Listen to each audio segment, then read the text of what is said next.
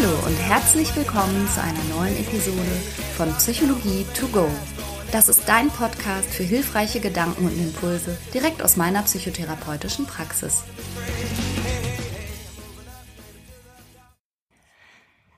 Hallo Deutschland, Österreich und die Schweiz. Ich komme mir so schon ganz kosmopolit vor, weil ich jeweils in den Charts aufgetaucht bin in den Ländern. Das ist ja eine coole Nummer. Tausend Dank wie immer an dieser Stelle dafür. Ich glaube, diese Woche geht das noch über die Seite franca-ceruti.de für meinen Podcast abzustimmen für den Deutschen Podcastpreis. Also, falls dir mein Podcast gefällt und du möchtest mir deine Stimme geben, ist das mit einem Klick auf meine Seite ganz schnell getan. Danke dafür und für den ganzen Support. Und eine Frage, die mich auch öfter erreicht, sollte ich vielleicht auch jetzt einmal kurz abschließend erklären. Ja, wenn du mir schreibst, kannst du mich natürlich duzen. Denn hier im Podcast wie auch auf Instagram und überall sonst duze ich ja auch quasi dich. Und das ist total okay. Wir haben keine therapeutische Beziehung miteinander. Du kommst nicht in meine Praxis als Patient, sondern du schreibst mir über Social Media und da ist selbstverständlich du auch voll okay. Gar kein Ding. Und da freue ich mich weiterhin auch über Themenwünsche. Zum Beispiel die Johanna hat mir geschrieben, dass sie gerne mal was über Zwangsgedanken hören würde. Und da das eh schon ganz lange und ganz oben auf meiner Lieblingsthemenliste stand, habe ich mir jetzt Zwangsgedanken mal vorgenommen. Und falls du eine kleine Vorstellung davon brauchst, was Zwangsgedanken sein könnten, dann stell dir diesen superlästigen Ohrwurm vor, den du zuletzt gehabt hast, den du einfach nicht losgeworden bist und obwohl es dich selber schon tierisch genervt hat, war der die ganze Zeit in deinem Kopf. Oder auch so ganz sachte geht das in die Richtung, äh, habe ich die Tür jetzt abgeschlossen? Äh, habe ich die Tür richtig abgeschlossen? Warte mal, war ich wirklich jetzt an der Tür und habe sie abgeschlossen? Ich glaube, sowas kennt fast jeder. Und der Unterschied ist aber, dass Zwangsgedanken das hoch zehn sind und eben in einer Art und Weise quälend und unangenehm, dass es wirklich für die Betroffenen zu einer wahnsinnigen Belastung werden kann. Also Zwangsgedanken, es sind Gedanken oder auch Bilder und Vorstellungen, die sich im Kopf der Betroffenen dauernd wiederholen, die wie Eindringlinge ungebeten immer wieder aufplöppen und dadurch Ängste oder große Anspannung oder wenigstens starkes Unwohlsein auslösen. Und diese ungebetenen, aber sich ständig wiederholenden Gedanken, die werden als sinnlos erlebt, aber meistenteils schlimmer als nur sinnlos, sondern die sind richtig schockierend oder manchmal auch widerlich, abstoßend, aggressiv, grausam und jedenfalls so, dass die Betroffenen selber die Gedanken ganz, ganz furchtbar finden und sowas überhaupt nicht denken möchten. Man spricht in dem Zusammenhang auch wieder davon, dass das als ganz ich dyston erlebt wird. Also wie, als würden die Gedanken ähm, ja nicht zu einem gehören, nicht zur Persönlichkeit passen und man fragt sich, oh mein Gott, warum denke ich sowas? Also man fühlt sich nicht wohl mit dem Gedanken. Jetzt kommt Werbung. Unser heutiger Werbepartner ist Frank. Und da fühle ich mich natürlich direkt ein bisschen emotional hingezogen. Weil du Franker bist? So in der Art. Nein, aber tatsächlich fühle ich mich deshalb auch hingezogen, weil ich denke, boah, mit drei Söhnen hätten wir das mal gerne früher gekannt, oder? Du meinst einen so günstigen Mobilfunktarif in so einem guten Netz? Genau. Also wenn die ihre Podcasts auf doppelter Geschwindigkeit durchhören und dabei gleichzeitig durch alle Apps hopsen, da geht ja schon mal so ein bisschen Datenvolumen drauf. Auf jeden Fall. Wenn dann noch ein bisschen Streaming dazu kommt, dann ist ruckzuck der Monat zu Ende. Ja. Aber auch unsere Podcast-Hörer, von denen wir wissen, dass sie unseren Podcast sehr gerne im Auto und bei längeren Fahrten hören, verbrauchen natürlich auch etwas an Datenvolumen. Und das alles ist mit Frank kein Problem mehr. Denn es gibt jetzt einen äußerst günstigen Tarif im besten D-Netz. Mit Frank gibt es keine Vertragslaufzeit und damit auch keinen Stress. Man kann das einfach über App abschließen und da verwalten. 10 Gigabyte kosten 10 Euro und für alle VielsurferInnen gibt es 20 Gigabyte für 15 Euro. Und das ist wirklich, also wirklich so ein gutes Angebot. Und nicht nur, dass ihr neben diesem super Tarif auch noch eine AllNet-Flat habt und natürlich im auch getestet besten Telekom-Netz mit 5G surfen könnt. Nein, ihr könnt das sogar auch monatlich kündigen, was ich total gerne mag, ehrlich. Diese ganzen Vertragslaufzeiten ist gar nicht so meins, ne? Ja, ich weiß. Monatliche ja. Kündbarkeit ist Freiheit. Man ist also Frank und Fry. Ja. und das Beste ist, bis zum 30.06. gibt es nochmal 4 Gigabyte on top. Es gibt dann also 14 Gigabyte für 10 Euro oder 24 für 15 Euro. Und zwar mit dem Code Psychologie 4. Also sichert euch jetzt bis zum 30.06. mit dem Code Psychologie, großgeschrieben, 4, dauerhaft 4 GB monatlich extra. Und wie das funktioniert, das seht ihr in den Show Notes oder könnt es einfach unter www.frank mit ae.de slash Psychologie nachlesen. Oh, Franka, endlich mal gutes Netz. Ich bin so froh, ehrlich. ja, und die Kinder erst. Werbung Ende.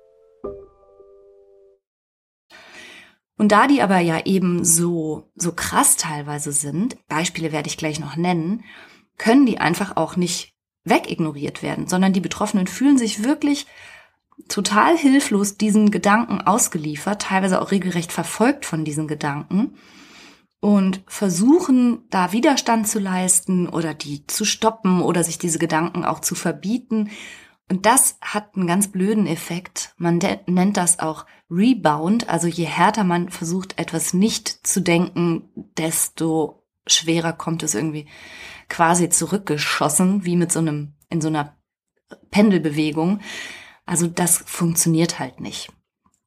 Wenn du immer noch keine Idee davon hast, was Zwangsgedanken so sein könnten, also Zwangsgedanken von Patienten, die ich bei mir in Behandlung hatten, waren zum Beispiel, oh, da lag eine Plastiktüte jetzt gerade beim Autofahren an der Autobahn am Wegesrand. Habe ich da gerade eine Hand rausgucken sehen? Und sich dann nicht zu vertrauen und nicht genau zu wissen und sich vorzustellen, da guckte vielleicht eine Hand aus dieser Plastiktüte, eine abgetrennte Hand. Und ich, das macht dann so eine Angst, dass derjenige zurückfährt und nachschaut und die Plastiktüte aber nicht mehr findet oder bei jeder Plastiktüte anhält. Also sowas zum Beispiel. Oder es sind grausame oder ekelhafte Bilder. Also einen eigenen Zwangsgedanken habe ich tatsächlich auch mal gehabt, als ich äh, junge Mutter war. Und zwar jedes Mal, wenn meine Kinder in die Badewanne mussten, hatte ich so ein aufdringliches Bild, wie eins meiner Kinder quasi in der Badewanne ertrunken liegt und mich so, so von dicht unter der Wasseroberfläche mit so kalten, toten Augen quasi anstarrt und dann nur noch so kleine Bläschen aufsteigen aus dem geöffneten Mündchen. Und das war so ein Horrorbild, also sich sein eigenes Kind tot und ertrunken vorzustellen, hat mich natürlich total schockiert und total gequält. Und da war ich auch mal für eine Zeit lang in dieser in dieser komischen Kaskade von, warum denke ich so einen Scheiß? Ich will das nicht denken, das ist ekelhaft, das quält mich. Und je mehr ich das nicht denken wollte, desto ja, aufdringlicher wurde das. Und tatsächlich war das eine Zeit lang jedes Mal, wenn ich meine Kinder gebadet habe. Das war wirklich nur die Mini-Ausführung von dem, was Menschen an Zwangsgedanken haben können. Und selbst das fand ich schon belastend.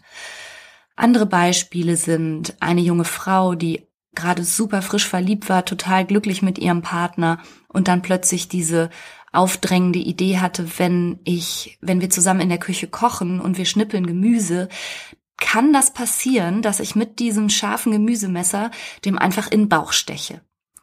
Und also nochmal ganz wichtig zu betonen an dieser Stelle, Zwangsgedanken haben nichts damit zu tun, dass auch nur ein Anteil in dir das, was du da denkst, will oder möchte, sondern es sind wirklich sich aufdrängende Gedanken, die bei einem selber einen Schock auslösen, weil man das halt auf gar keinen Fall will.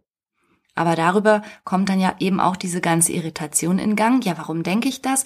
Ist das schon sowas wie ein, ein Wunsch dahinter oder ein Impuls?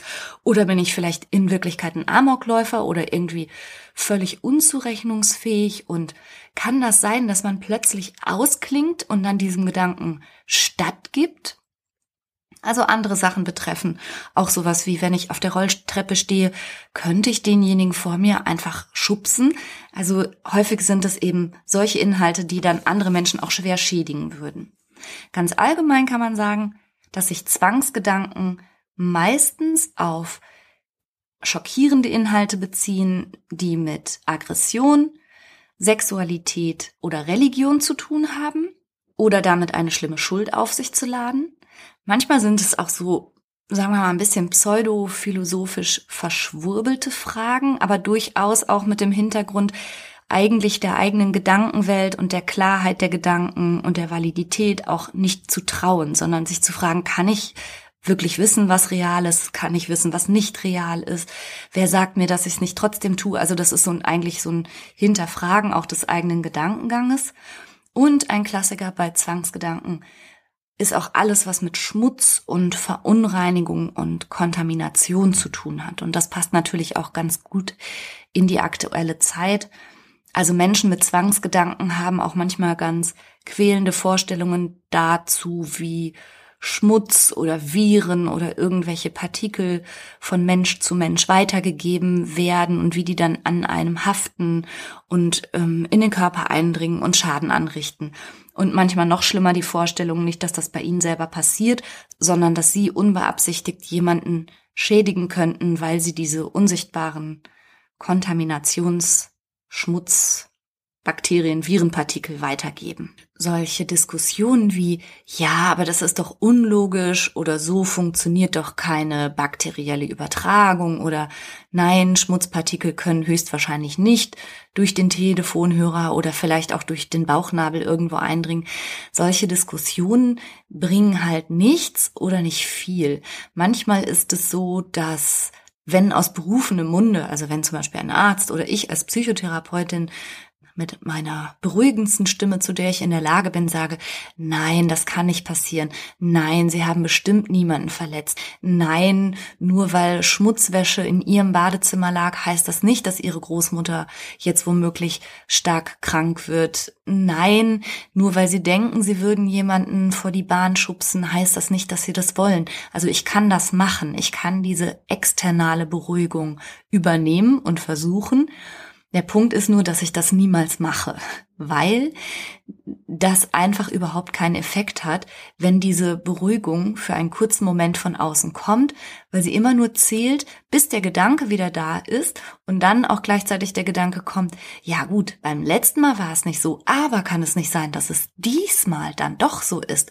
Und kann Frau Ciruti sich überhaupt sicher sein? Und woher will sie wissen, ob ich nicht doch ausklinke? Und dann ist die Beruhigung schon wieder dahin und deshalb liegt auch keine Lösung da drin, jeweils zu versuchen, diese stark Angst und Unruhe auslösenden Gedanken mit jemand anders zu disputieren und sich dann irgendwie extern versuchen, Beruhigung zu verschaffen, sondern es bleibt tatsächlich die ungemütliche eigene Aufgabe, sich da wieder rauszumanövrieren und diesen Schock und diese Angst und diese Unruhe selber zu bewältigen. Und solltest du Angehöriger sein von einer Person mit Zwangsgedanken und vielleicht eben auch in Kombination mit Zwangshandlungen, dann ist das von dir sicherlich auch gut gemeint, immer wieder so den beruhigenden Part zu übernehmen oder immer wieder zu sagen, hey komm, und das kann gar nicht sein und beruhig dich. Allerdings führt das eben nicht zu einer dauerhaften Lösung, sondern dann dienst du dazu, kurzfristig eben von außen ich sag mal, wie ein Pflaster drauf zu kleben, aber die Wunde schwert halt weiter und du hast bestimmt auch schon gemerkt, dass das dauerhaft überhaupt nichts bringt. Etwa zwei Prozent in der deutschen Bevölkerung scheinen betroffen zu sein von Zwangsgedanken, aber wie immer muss ich meinen Senf dazugeben und meinen eigenen Eindruck. Es gibt nämlich andererseits Studien, die sagen, dass Menschen mit Zwangsgedanken durchschnittlich erst nach über sieben Jahren in eine angemessene Behandlung kommen. Und das habe ich halt oft genug auch schon in meiner Praxis erlebt, dass Patienten erst so ja, die, die haben schon was. Die haben häufig depressive Stimmungslagen oder Ängste, über die wir dann auch sprechen. Und trotzdem bleibt bei mir dann ganz oft so ein Gefühl von, hm, aber irgendwas ist doch noch. Also wie, als hätte ich dann schon so ein Gefühl, da hält doch jemand hinterm Berg und testet vielleicht auch unsere Beziehung und will auch erstmal schauen, ob das Vertrauen ähm, in mich auch quasi gerechtfertigt ist und ob er oder sie keine Angst vor mir und meinen Reaktionen haben muss. Und manchmal dauert das ganz, ganz lange, bis dann der oder diejenige Betroffene sowas sagt wie, Frau Ceruti, ich muss Ihnen mal was ganz Schlimmes erzählen. Und das ist ja in der Wahrnehmung einfach der gequälten Menschen mit Zwangsgedanken auch so. Und dann sagen die, ich habe so die Vorstellung, es könnte sein, dass ich zum Beispiel irgendwie Kinder schädigen würde. Und dann sage ich so, aha, warum, warum glauben Sie, dass Sie Kindern was antun würden? Ja, weil ich da immer so schreckliche Sachen denke. Und die Entlastung ist natürlich riesengroß, wenn wir beide zum ersten Mal vertrauensvoll darüber sprechen und ich nicht die Hände überm Kopf zusammenschlage und ich auch nicht sage, ich rufe die Polizei oder sie gehören sofort eingesperrt, sie sind ja gemeingefährlich für die Allgemeinheit, sondern wenn ich einigermaßen gelassen und zuversichtlich sagen kann, och, ja, das sind Zwangsgedanken. Und die sind für sie quälend und schockierend, die sind aber nicht gefährlich für ihr Umfeld. Und das kommt den Menschen manchmal erstmal so gar nicht nicht glaubwürdig vor, weil sie denken, allein schon sowas zu denken, ist so krank, dass es ja sogar mich als Therapeutin erschrecken müsste. Und als hätte ich sowas noch nie gehört. Und das ist einfach nicht der Fall. Ich habe sowas schon tausendmal gehört. Zwangsgedanken sind häufig und eben meiner Wahrnehmung nach viel häufiger wiederum als die zwei Prozent. Ich glaube aber, dass Menschen, die Zwangsgedanken haben, sich häufig eben dieser Gedanken, insbesondere wenn sie aggressiv sind oder sexuell oder eben mit Schuld behaftet sind, dass sie sich so sehr schämen und so sehr darüber nachdenken, dass es so verrückt ist und so crazy, sowas zu denken, dass sie einfach niemals darüber sprechen oder erst, wenn sie ganz viel Vertrauen gefasst haben. Und das macht den Leidensdruck außerordentlich hoch. Außerordentlich hoch. Menschen, deren Zwangsgedanken sich auf Bakterien oder sonstige Kontaminationen beziehen, die sind da offener und die fordern auch schon mal bestimmte Einhaltung von Regeln von ihren Familienmitgliedern, was Waschen oder bestimmte Rituale beim Wohnung betreten oder sowas angeht. Aber Zwangsgedanken, die sich auf die Schädigung von anderen Menschen beziehen, werden ganz häufig Ewigkeiten verheimlicht und versteckt. Und deshalb bin ich immer extrem glücklich. Das gehört zu den besten Momenten in meinem ganzen Therapeutenleben überhaupt, wenn ich einem Menschen, der seit vielen Jahren sich damit quält, dass er denkt, ich bin eine tickende Zeitbombe, mit mir stimmt was nicht, ich bin verrückt, wenn ich demjenigen diese Last einfach ein Stück weit nehmen kann und sagen kann, ja, das ist eine Symptomatik, aber die macht sie nicht zur Zeitbombe, sondern sie haben halt Zwangsgedanken. Gedanken sind Gedanken. Gedanken sind nicht die direkten Vorläufer von Handlungen, etwas zu denken bedeutet außerdem auch nicht, dass man das möchte, auch nicht ein Anteil von einem, sondern Gedanken sind Gedanken. Und die werden erst dadurch speziell, auch diese Zwangsgedanken, dass man denen eben eine besondere Bedeutung gibt und quasi mit der Aufmerksamkeit darauf so anspringt oder sie eben als schockierend oder zumindest wahnsinnig unsinnig oder so bewertet einen Gedanken in dieser Art und Weise negativ, aversiv zu bewerten, ist aber eben genau nicht das Signal für unser Gehirn. Ach so, findest du nicht so gut, ja gut, dann denke ich das nicht mehr, sondern ganz im Gegenteil, unser Gehirn arbeitet eher so, dass es alles, was bei uns Beunruhigung oder Stress oder eine Anspannung hervorruft, immer wieder hervorkramt, so nach dem Motto, du, das hat ja bei dir da mal eine Beunruhigung ausgelöst und du hast das noch nicht ordentlich durchgedacht und auch noch keine Lösung gefunden, offensichtlich, die dich beruhigt. Also denk lieber nochmal drüber nach. Geh lieber nochmal die Fakten durch, erinnere dich nochmal genau denkt nochmal drüber nach und nochmal und nochmal und irgendwann verselbstständigt sich dieser Gedanke und hat eben aufgrund der Qual, die er auslöst, gleichzeitig auch so eine, so eine Wichtigkeit innerlich äh, gewonnen, dass man davon nur ganz, ganz schwer wieder loslassen kann. Und häufig ist es dann irgendwie so, dass die Betroffenen ihren gesamten Gedankengang angstvoll bewachen und überprüfen und eigentlich schon permanent angespannt sind, weil sie halt denken und immer wieder darauf lauern, kommt es wieder, kommt es wieder. Und an der Stelle kommen dann tatsächlich auch häufig Zwangshandlungen ins Spiel. Nicht jeder Mensch mit Zwangsgedanken zeigt auch Zwangshandlungen, aber Zwangshandlungen fußen häufig darauf, dass dann, um die Gedanken, man nennt das zu neutralisieren oder loszuwerden, werden dann auf der Verhaltensebene irgendwelche Rituale gezeigt, die entweder die Schuld, das Schuldgefühl, das von den Zwangsgedanken induziert wird, oder auch die vermeintliche Unreinlichkeit oder jedenfalls diesen, diesen Zwangsgedanken, der dann einen Stimulus darstellt, zu neutralisieren und abzumildern. Und das können sowas wie gedankliche Rituale sein, also dass dann zum Beispiel jemand erst den Zwangsgedanken hat und dann beginnt zu zählen ein, und ein Zählzwang, ein Zählritual ausübt, um den Kopf darüber wieder zu beruhigen. Es kann aber auch sein, dass jemand, wenn es hm, von mir aus religiöse, unchristliche Gedanken sind und das passt jetzt halt gar nicht in das religiöse Weltbild eines Menschen und dann denkt er halt äh, nicht reine christliche Dinge, dass er dann, was weiß ich, wie, wie wiederum eben im Zwang zehn Ave Maria betet oder einen Rosenkranz zur Hand nimmt und den durch die Finger gleiten lässt, ebenfalls wie im Zwang. Bekannt sind natürlich auch Waschzwänge, also das heißt der Gedanke an Verschmutzung oder was jemand von draußen reingetragen hat oder was durch die Atmung einer Person, die mir unangenehm war, vielleicht an meiner Kleidung haftet. Das wird ganz häufig neutralisiert durch Waschzwänge und die sind ja dann eben auch sichtbar. Und die machen dann auch, auch Schädigungen an der Haut und so werden vor allen Dingen eben diese, diese ganzen Zwangsgedanken und die neutralisierenden Zwangshandlungen, die werden auch schneller schon mal sichtbar. Das ist bei diesen aggressiven Gedanken häufig nicht so und manchmal haben Menschen da auch ganz seltsame, in Anführungsstrichen, Rituale, wie sie das wieder loswerden möchten. Und da gibt es so etwas, das nennen wir Psychotherapeuten magisches Denken. Also, dass sie dann irgendetwas ausüben, was sie dann quasi schützen soll.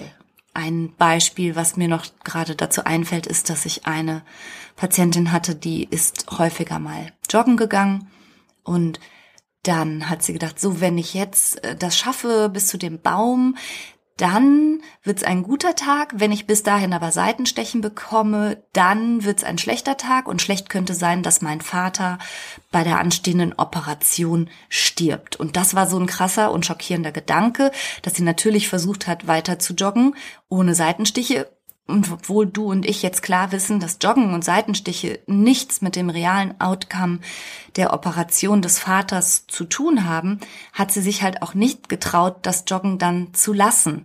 Und das Joggen war dann bei ihr auch noch verknüpft mit, wenn rechts drei Waldpilze standen, dann muss ich so lange weiterlaufen, bis links auch drei Waldpilze standen. Und dann erst darf ich stehen bleiben und dann ist es gut. Und das klingt für Außenstehende und für Menschen, die mit Zwangsgedanken wirklich noch nie zu tun hatten, super bizarr.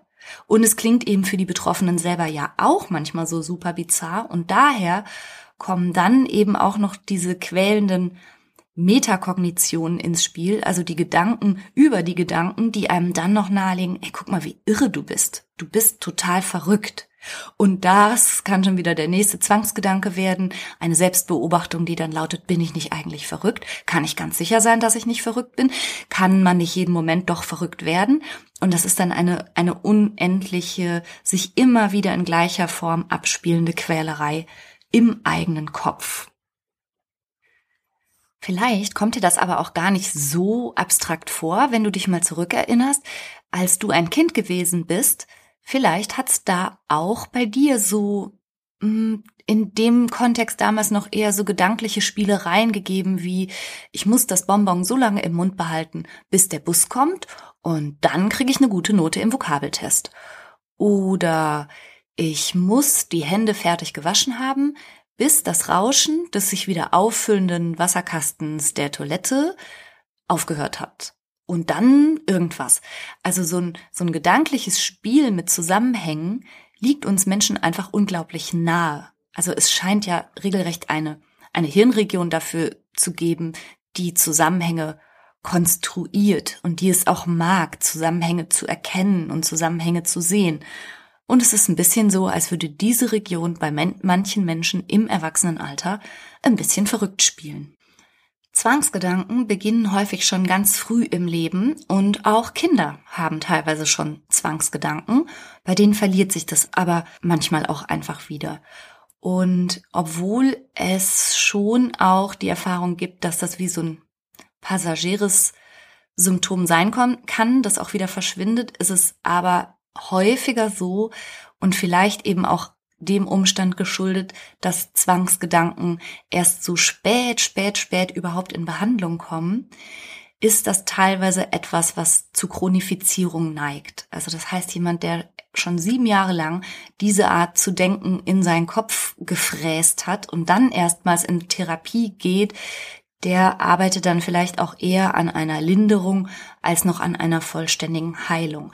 Das muss man wissen und deshalb wäre mir das auch ganz wichtig, dass wenn du das Gefühl hast, oh Gott, ich habe auch so krasse, bescheuerte, unsinnige, kranke oder sonst wie Gedanken, dass du bitte dich vertrauensvoll mal an jemanden wendest. Und zwar muss ich ehrlicherweise sagen, in dem Fall vielleicht nicht unbedingt an deinen Hausarzt, denn Hausärzte oder Allgemeinmediziner sind jetzt psychiatrisch, psychotherapeutisch manchmal nicht so gut aufgestellt, dass die direkt identifizieren können, ah, okay, das ist ein Zwangsgedanke, sondern vielleicht das auch missdeuten und denken, huch, oh je, das klingt aber gefährlich und da habe ich eben leider auch schon Erfahrung gemacht, dass die erste medizinische Adresse dann tatsächlich genau wie der Betroffene selber auch dachte, oh, uiuiui, das klingt aber gefährlich oder bedrohlich. Also Ansprechpartner für diese Art von schockierenden Gedanken, die dich erschrecken und quälen und tausendmal schlimmer als ein Ohrwurm deinen Kopf auch nicht mehr verlassen, sind definitiv Psychotherapeuten oder Fachärzte für Psychiatrie und Psychotherapie. Also bitte wende dich da vertrauensvoll an diese KollegInnen und nicht unbedingt an Mediziner, die breit aufgestellt sind, aber dieses spezielle Phänomen mit einer angeblich nur zwei Prozent Häufigkeit in der Bevölkerung nicht so gut kennen. Das kann dann eher nochmal verunsichernd wirken. Die verhaltenstherapeutische Herangehensweise ist erstmal ganz viel psychoedukativ. Also das heißt, wir Therapeuten vermitteln erstmal ganz viel Wissen über die Störung, über den Gedankengang an sich und erklären eben auch so Dinge, wie ich sie eben schon mal angerissen habe. Also, dass Gedanken einfach nur Gedanken sind, dass zum normalen Gedankenfluss von circa 60.000 Gedanken pro Tag, die durch so einen Kopf gehen. Viele davon werden gar nicht erst richtig bewusst. Viele davon sind immer wieder die gleichen und manche davon sind eben auch mal ein bisschen bizarr oder sonderbar, aber es sind eben nur Gedanken. Das sind keine Wünsche, das sind keine Handlungsimpulse und das ist nicht der Ausdruck von jetzt dem galoppierenden Wahnsinn und du bist der nächste Amokläufer. Ein gutes Unterscheidungskriterium ist letztlich, dass du ja mal in dich hineinfühlen kannst, fühlst du dich gut bei dem Gedanken? Weidest du dich an dem Gedanken? Erregt dich der Gedanke in positiver Art und Weise oder bist du total erschrocken, angewidert und hältst den Gedanken für krank? Und wenn letzteres der Fall ist, dann ist die Wahrscheinlichkeit hoch, dass es eben, wie gesagt, ein Zwangsgedanke ist.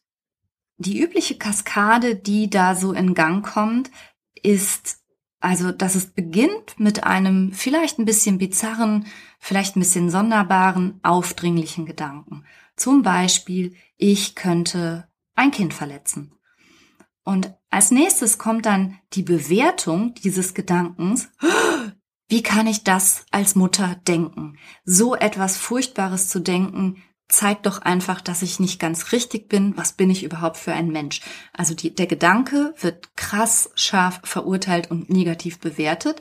Und daraufhin kommt es im dritten Schritt zu einer, zu einer Unruhe, zu einer Angst und zu einer, zu einem physiologischen Arousal.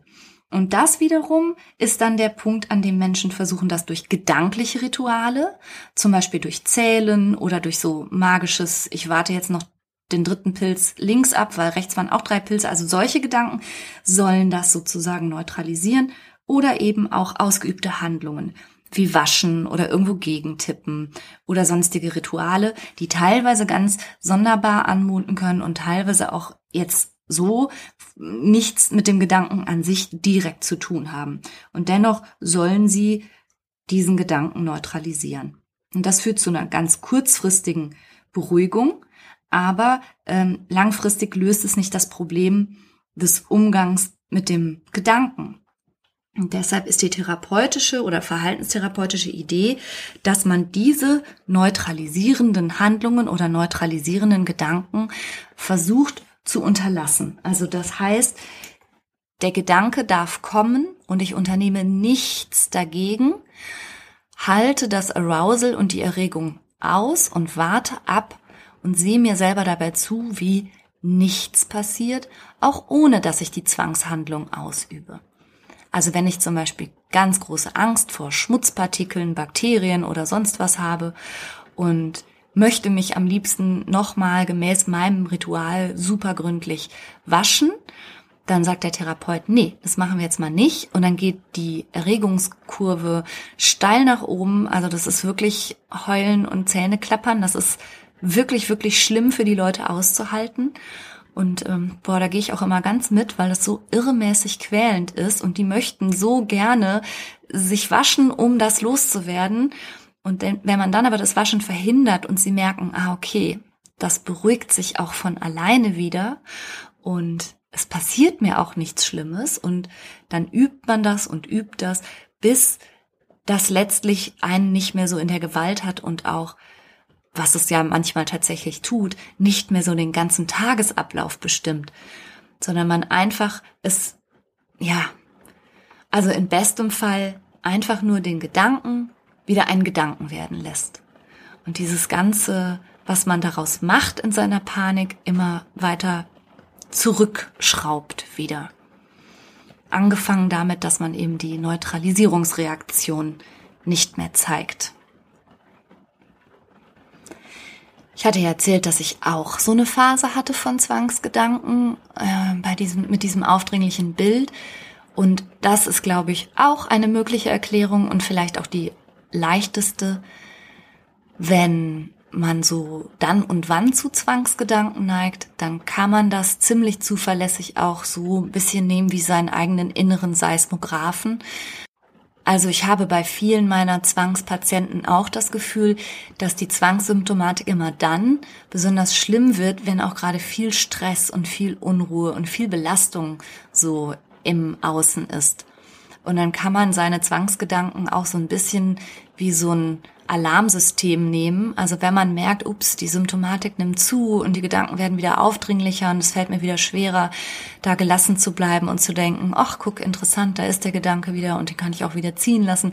Also wenn das schwerer wird und die Gedanken wieder zunehmen, ist das auch in der Regel einfach ein Zeichen für, jetzt ist alles ein bisschen viel und du musst mal auf die Bremse treten. Und so ist es bei mir definitiv gewesen. Also die Lösung für Zwangsgedanken besteht häufig eben nicht darin, dass man die komplett los wird und unterdrücken klappt eben, wie gesagt, auch nicht, sondern die Chance liegt darin, einen versöhnlichen und irgendwie möglichst unemotionalisierten Umgang damit zu finden. Und der Einstieg in diesen unemotionalen Zugang besteht eben als allererstes mal darin, dass man versteht, wenn man von Zwangsgedanken gequält ist, macht einen das nicht zu einem gefährlichen Menschen für die Mitmenschen.